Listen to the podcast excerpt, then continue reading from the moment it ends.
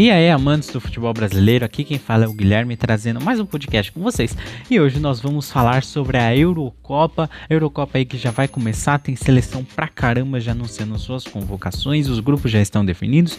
Então fica aí comigo para você descobrir, caso você não saiba os grupos, as seleções também como é que elas vêm. Não esqueça também de entrar no nosso site, no fundo da rede.excite.com.br videocast. Lá você encontrará nosso blog, nosso podcast, nosso videocast e também vai poder mandar uma mensagem pra gente, dizendo se você gostou ou não e o porquê também, tá bom?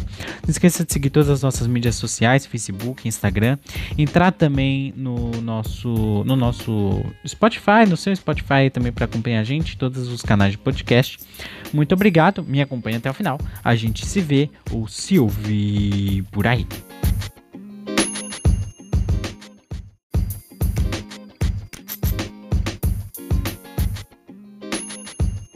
O topo do mundo está na Eurocopa? Quem é meu favorito? Euro 2021. A Eurocopa está chegando aí. Já teve convocações e grupos definidos. Quem são os favoritos para essa edição do torneio?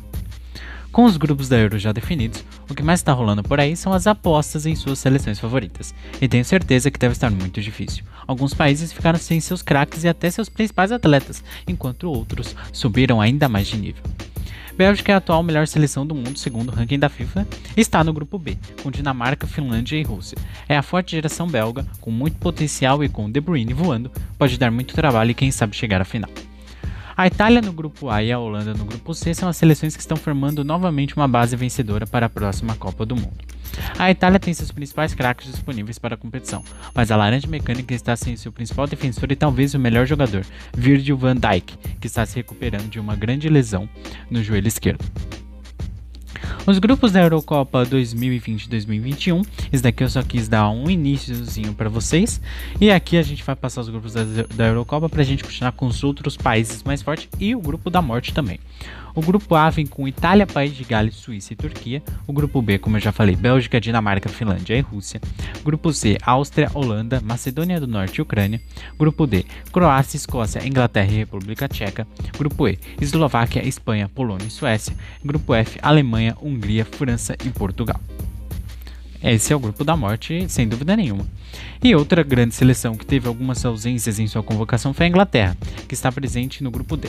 Ontem, no dia 25, o treinador Gareth Southgate, olha, treinando bem aqui o inglês, não chamou para sua lista de 33, de 33 atletas jogadores como Dele Alli dos Spurs e James Madison do Leicester. O treinador dos ingleses tem que escolher 26 jogadores para a disputa da Euro. É uma seleção de base muito forte e que também pode chegar à final. Uma seleção que optou por não convocar os 26 jogadores foi a Espanha, comandada por Luiz Henrique. Pela primeira vez na história, a seleção espanhola não tem nenhumzinho jogador do Real Madrid, inclusive Sérgio Ramos. Os espanhóis estão no grupo E, com Polônia, Eslováquia e Suécia, que não terá Ibrahimovic, a seleção aí da Suécia. No grupo da morte teremos jogaços Alemanha, Hungria, França e Portugal. Os alemães que terão Hans Flick como novo treinador após a Eurocopa, que já tinha anunciado a saída do Joaquim Low, né? Ele que já estava se despedindo. E o Hans Flick, na verdade, está voltando, né? Porque ele já tinha sido auxiliar do, do Low na, na Copa de 2006, na Copa de 2010 também. Então é, ele está voltando para, para a seleção alemã como treinador de vez. Portugal de Cristiano Ronaldo pode dar bastante trabalho, mas precisa melhorar mais o entrosamento para bater a atual campeão mundial.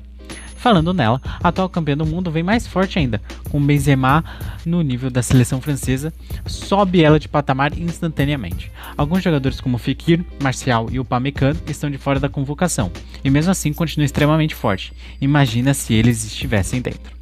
Eu acredito que a França chegará novamente na final e vencerá, já que vem de uma base muito forte e Benzema lá na frente vai agregar bastante ao time titular de Didier Deschamps. Com a seleção francesa, eu acredito que Portugal de Bruno Fernandes, Cristiano e companhia também chegam na grande decisão. Depois de muita disputa aí, né? Principalmente com a seleção da Bélgica, quem sabe a Inglaterra, veremos. Guilherme Paixão para a coluna do blog No Fundo da Rede. Muito obrigado a você que me acompanhou até aqui. A gente se vê ou se ouvir por aí.